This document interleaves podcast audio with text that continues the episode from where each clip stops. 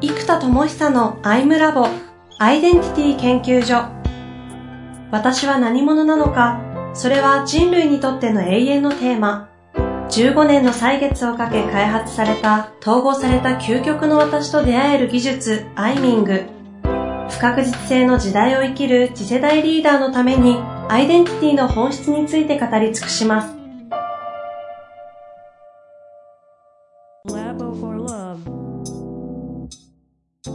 こんにちは、遠藤和樹です。生田智久のアイムラボアイデンティティ研究所。生田さん本日もよろしくお願いいたします。はい、お願いします。さあさあさあ、次回ね、小刻みオンラインがっつり合宿ということで、時代性をね、生田さんがこう社会的展望というか世の中がどんな風に働き方とか、インフラとか整ってなっていくのかと。オンラインが増えてね、LCC もあり、電波インフラも整っていくと。うん、リモートが当然増え。ってなっていくんだが、こう、リアル感というのが重要視されるがために、音楽でライブがこの時代において流行っているように、学びとか仕事というものもその合宿化していったり、サミット化していく。うん。普段は小刻みオンラインということで、こうオンラインでやっていくだろうみたいな話があったんですけども、そんなこう時代性を踏まえた上で、じゃあどんな働き方とか、うん、どんな学び方ということになっていくのだろうかという話をちょっと具体的に今日はお話しいただきたいなと思っております。そうですね。まず、まあ、わかりやすい、うん、どっちからかな、うんと、まあ、僕のやってることとダイレクトにつなげていくっていう意味では、まずちょっと学び方の方から話せるといいかなと。はい。学び方ですね。で、今って e ラーニングになっていくって言われつつ、やっぱり e ラーニングって、ね、あの、 TED ほどのハイクオリティプレゼンテーション15分我慢できないって結構きついんですよ。うんうんでも、質が高いものを継続できますと。うん、なので、これからですね、まず僕が一個意思決定したことの一個は、時代がそうやって、まあ、かっこよくと、かっこよく言うとキャンプリモートになっていくので、そのキャンプリモートな状態に、もう多分3年から5年もしたらスタンダードになっていくと思うんですね。うん、まあ、スタンダードって言い過ぎから、まあまあ、うーん、まあ、例えば人口の1%だって100万人じゃないですか。ええ日本のね、だから100万人ぐらいはやっているぐらいなものにはなると思ってるんですね。ここ3年ぐらいで。で、こうなってくるとですね、えー、っと、やっぱり普通の研修って2日間土日とか、えー、っと、4日間とか、あと半日とかいろいろあるんですけども、うん、もう、えー、っと、そういう短いセミナーは、えー、リアルで会議室借りてってやるモデルはもう一回全部やめようと。思ってます。で、もう、えっ、ー、と、それ3時間とか1 day とか2 day ぐらいのものに関しては、もうオンラインのワークショップで、うん、e ラーニングだとやっぱり2日分、例えば16時 ,16 時間動画見て、自分でセルフでやるってできないので、あの、オンライン会議システムとかでつなぎながら、2日間のオンラインワークショップっていう形で提供しますと。なるほど、なるほど。なので、アイダムの体験会も、もうリアルは一切やらずに、3時間ぐらいのコンテンツだったりするので、もう全部オンラインでまず提供しますと。あくまでも一旦オンラインリアルなんですか？あの、えっ、ー、と、オンラインのみ。あの、オンラインでのリアル版、ライブ。えっ、ー、と、ライブと、えっ、ー、と、動画で流したものをライブでワークショップするとかもありますね。そうすると、一部僕が毎回同じ話するやつは動画でいいんですよ。はいはい。でも、質疑応答は僕はその場にいた方がいい。ああ、なるほど。そういう組み合わせでいくわけですね。そうです、そうです。そうすると、じゃあいつも同じこと話すね、1時間の部分は動画でいいから、僕の工数も下がりますよね。うん、うんで、移動コストがだって往復、いや、どこに行くんだって結構1、2時間かかっちゃったりするじゃないですか。近場行ったつもりでも意外と片道1時間うろうろしたりするかかるんですよ。そうですね。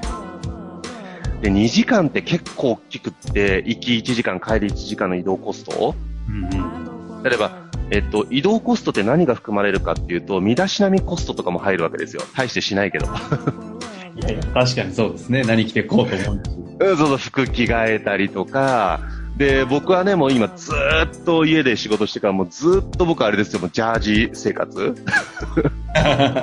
そういえば今じゃないですか。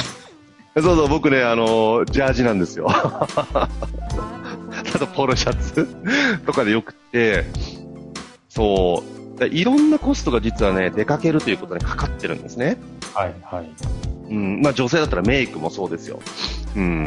言われりゃ、言ませんけど、言われりゃ相当そうですね、コストうん。で、オンラインでね、画像出さない日にしとけばいいんですよ、そういう時は。そう。でね、そう、そういうのがいっぱいかかっちゃう、双方にかかっちゃうので、もう、リアルのショート版はリアルは一切やりませんと。で、本番の合宿、コンテンツは合宿で提供しますとうん。いうモデルなんですね。で、これは確かにリアルの方が制約率が高いっていうのは事実だと思うんです、やっぱりまだまだ。うん、うん。だけど、ここ結構いろんな考え方があって、まず、えっ、と、今って、情報を僕なんかもそうですけど、インターネットで見て意思決定するんですよ。そこそこの機材を買うときでも。ああ、レビューとかいろんなものを。そうです、そうです。ということは、まず、自己統合っていうフェーズに行ってる人たちっていうテーマでいくと、やっぱり、り、リアルで相談しないと不安だっていうのはもちろんそうなんだけど、それ以上に情報収集力があって自分で意思決定力がある人の方が、実はアイダモンっていうコンテンツは相性がいいんですね。ああ、ほうほう。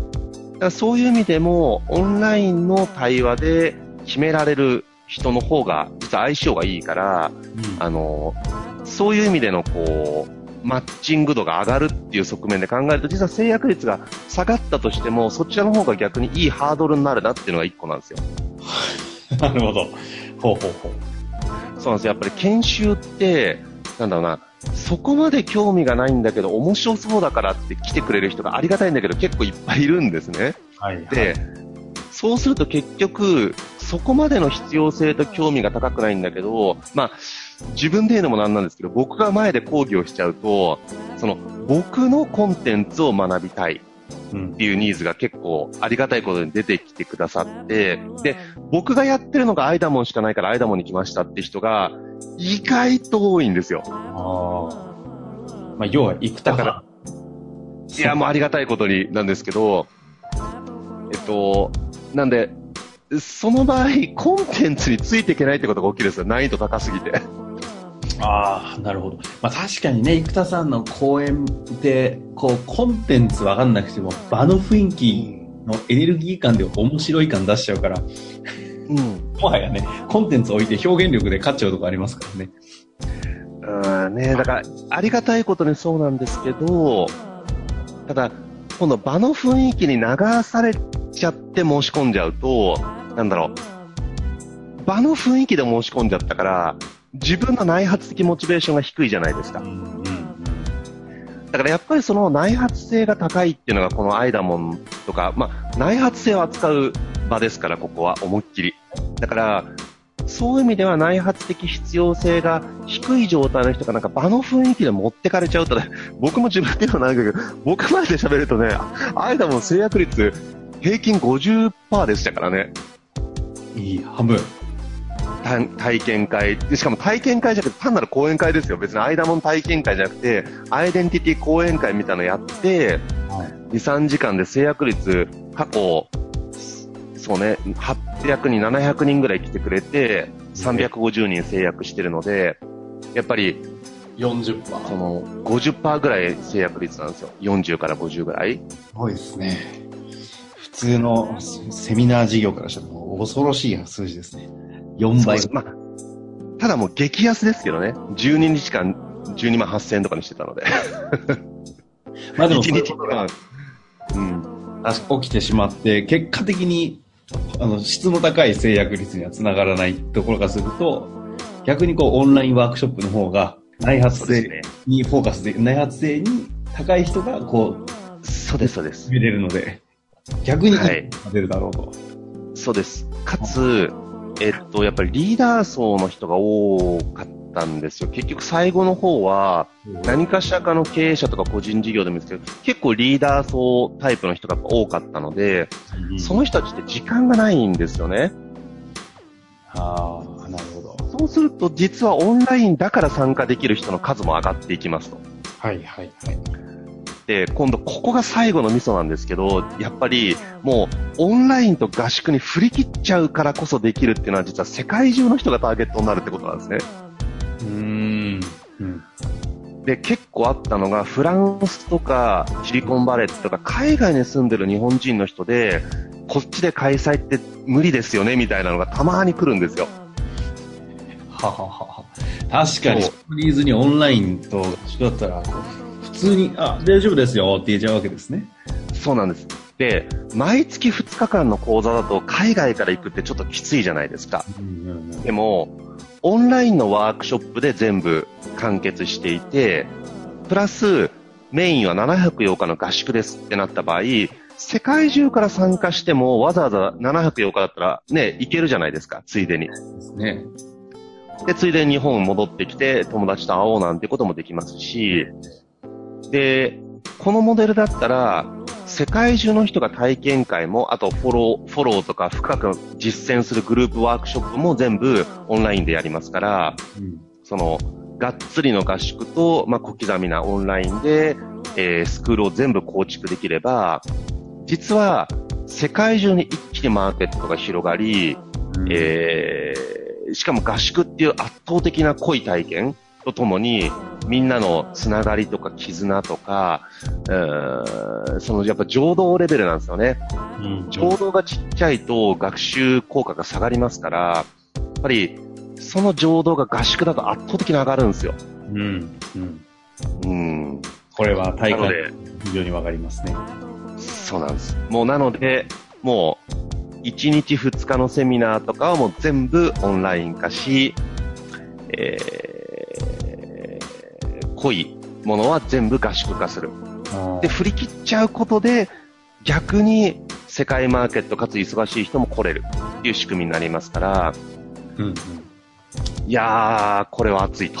いうことで、学び方っていうのはこれからこのモデルになっていく子供向けの塾とか、大人向けのなんとかスクールもこのモデルになっていくところがすっごい増えていくと思いますね。まあ3年後、5年後で言えば普通にそうなってると思います。これオンラインで単純にその動画を見て学ぶにプラスでオンラインのものはワークショップもあるっていうところもミソなわけですよね。えーっと、そうですね。基本動画だけを見るってやっぱ人間やらないんですよ。うんうん。だからあの、東進ハイスクールのモデルとかってやっぱ面白くって、動画配信なんか家で見てよでいいわけじゃないですか。はいはいはい。じゃなくてわざわざ校舎に集まって動画を見てもらうんですよ。確かにね、そうですね。そう。やっぱそうしないとね、みんなね、家じゃやらないんですよね。ああ。確かそうに、しかも通信ハイスクールって、まあ、塾というものが多いですけど、その上でリアルの先生たち集めてオンライン、あの、合宿やりますもんね。うん。通信とかもね。そうなんですよ。あれの本当のオンライン版が来るだろそうです、そうです。だから、今はもうリアルな校舎に集まる必要すらなくて、こう、まあ僕らよく Zoom っていうアプリ使いますけど、Zoom で集まって、みんなで動画を見ながら、えー、グループに分かれてディスカッションするとかっていうのができますから、うん。もう、それでどんどんどんどん形作っちゃうって形ですね。なるほどですね。うん。これ学び方。そうです。これ働き方は、これ次回いきますか？ここのままいっちゃいますか？あー、働き方は次回のがいいですかね。やっぱりそれはそれでそれなりに話がありそうなので。そうしますと、うん学び方、ここまでお話しいただきましたが、学び方で何か他にオンラインワークショップと合宿っていうところに振り切って、これが3年後ぐらいにはもうスタンダードになるだろうという、うん。以外に何かあったりしますか？あ、これありますね。えっと、働き方もそうなっていくっていうのはこの後話しますけど、で、こうなった時に何がボトルネックになるかっていうと子供の教育なんですね。うんうん例えば僕は、もはや今世界中どこにいたって仕事ができるわけですよ。うん。ええ まあ、だから、今の時間ですけど、福岡にいようとも、他の国にいようとも、どこでもいいわけなんですよね。うんうん。で、親がこうなっていく人がこれから急増するわけです。じゃあじゃあ、どうしたいかっていうと、子供とか家族も一緒に行きたいじゃないですか。はいそうすると、今度、子供の教育ってのは課題になるわけです。ああ、確かにね。なので、これも、えっ、と、夏季講習みたいな感じで、1ヶ月か2ヶ月か世界中のどっかに集まって合宿をやると。うんうん。で、あとはオンライン家庭教師になっていき、その国の学校では、えっ、と、言葉とかスポーツとか遊ぶとかコミュニケーションとコミュニティだけ学んでもらえばいいと。で、それ以外のお勉強に関しては母国語で、えっ、と、合宿とオンラインで全部サポートできますよと。子供の勉強もオンラインワークショップではないですけど、的なものになって。そうです。で、あとアプリケーションとか使ってね。で、このモデルであれば、世界中で子供たちが世界中に飛んでも成り立つじゃないですか。ええそうですね。だったら、まあ、ちょっとしたインターナショナルスクールと提携するのか、まあ、これ自体を一つのスクール、つまり、えっと、国として学校に通いました資格が出るようにしなきゃいけないじゃないですか。うんうんだから、どこどこ卒ってなるような、なんかそういう、こう、スクールにしちゃう。うん。なるほど。うん。で、質の高い教育システムっていうものを提供できて、で、ちょっと真剣前みたいにブロックが家に届いたりとか、で、それをじゃあオンラインでみんなで繋いで、やっぱり家で一人でやってくださいじゃなくて、先生と繋いで何時から何時やるよってなってるから、みんなで、おー、どうもどうもって友達と会って、あ、今フランスなのね、俺イタリアなんだ、とか、俺今日本だよ、じゃあみんなで作ろうね、とかって作って、ほらできたよ、とか言って、みんなで見せ合って、うお、すげえな、とか、うん。なんか、そんなようなことをやってるイメージなんですよ。確かにその、えーなんかイメージはリアル化しそうですけど、確かに働く、そのね、父ちゃん母ちゃん、そうなっちゃったら、子供どうすんだって話になると、必然にそういう仕組みがないと子育てできないですよね。そうなんですよ。だから、僕も可能性としては、えっと、来年、再来年とかなってくると、1年おきに拠点の国を変えていって、うんあの、そこの国でファシリテーターとかいろんなもの流れを作ったら、次の国に移動するっていう働き方になるんですよね。うんうんってなると、1年おきに国が変わっていくので、やっぱいろいろ大変じゃないですか。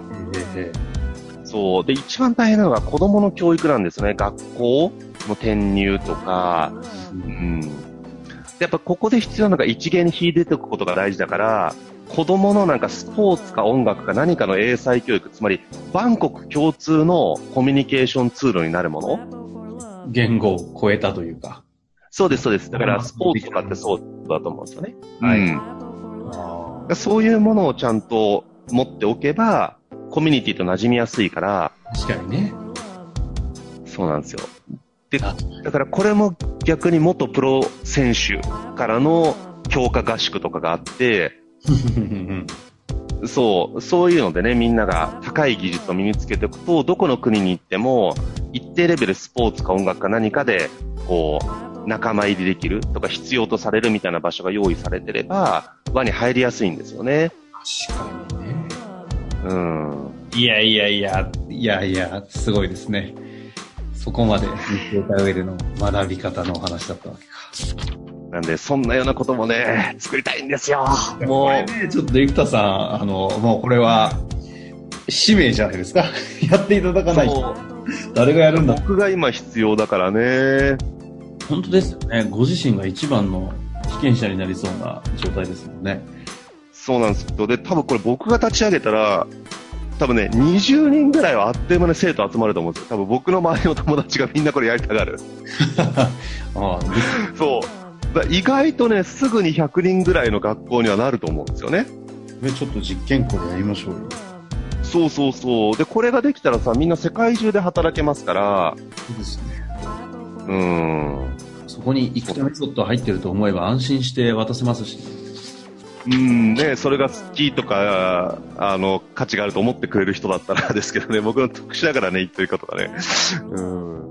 いやいや、面白いですね。はい。でじゃあ次回はそんな中での今度は働き方そうですね。だいぶね、学び方の話の中にも働き方が出てはいましたが、じゃあ今度は働き方というところにフォーカスをして、お話次回やりたいなと。そうですね。はい。ありがとうございます。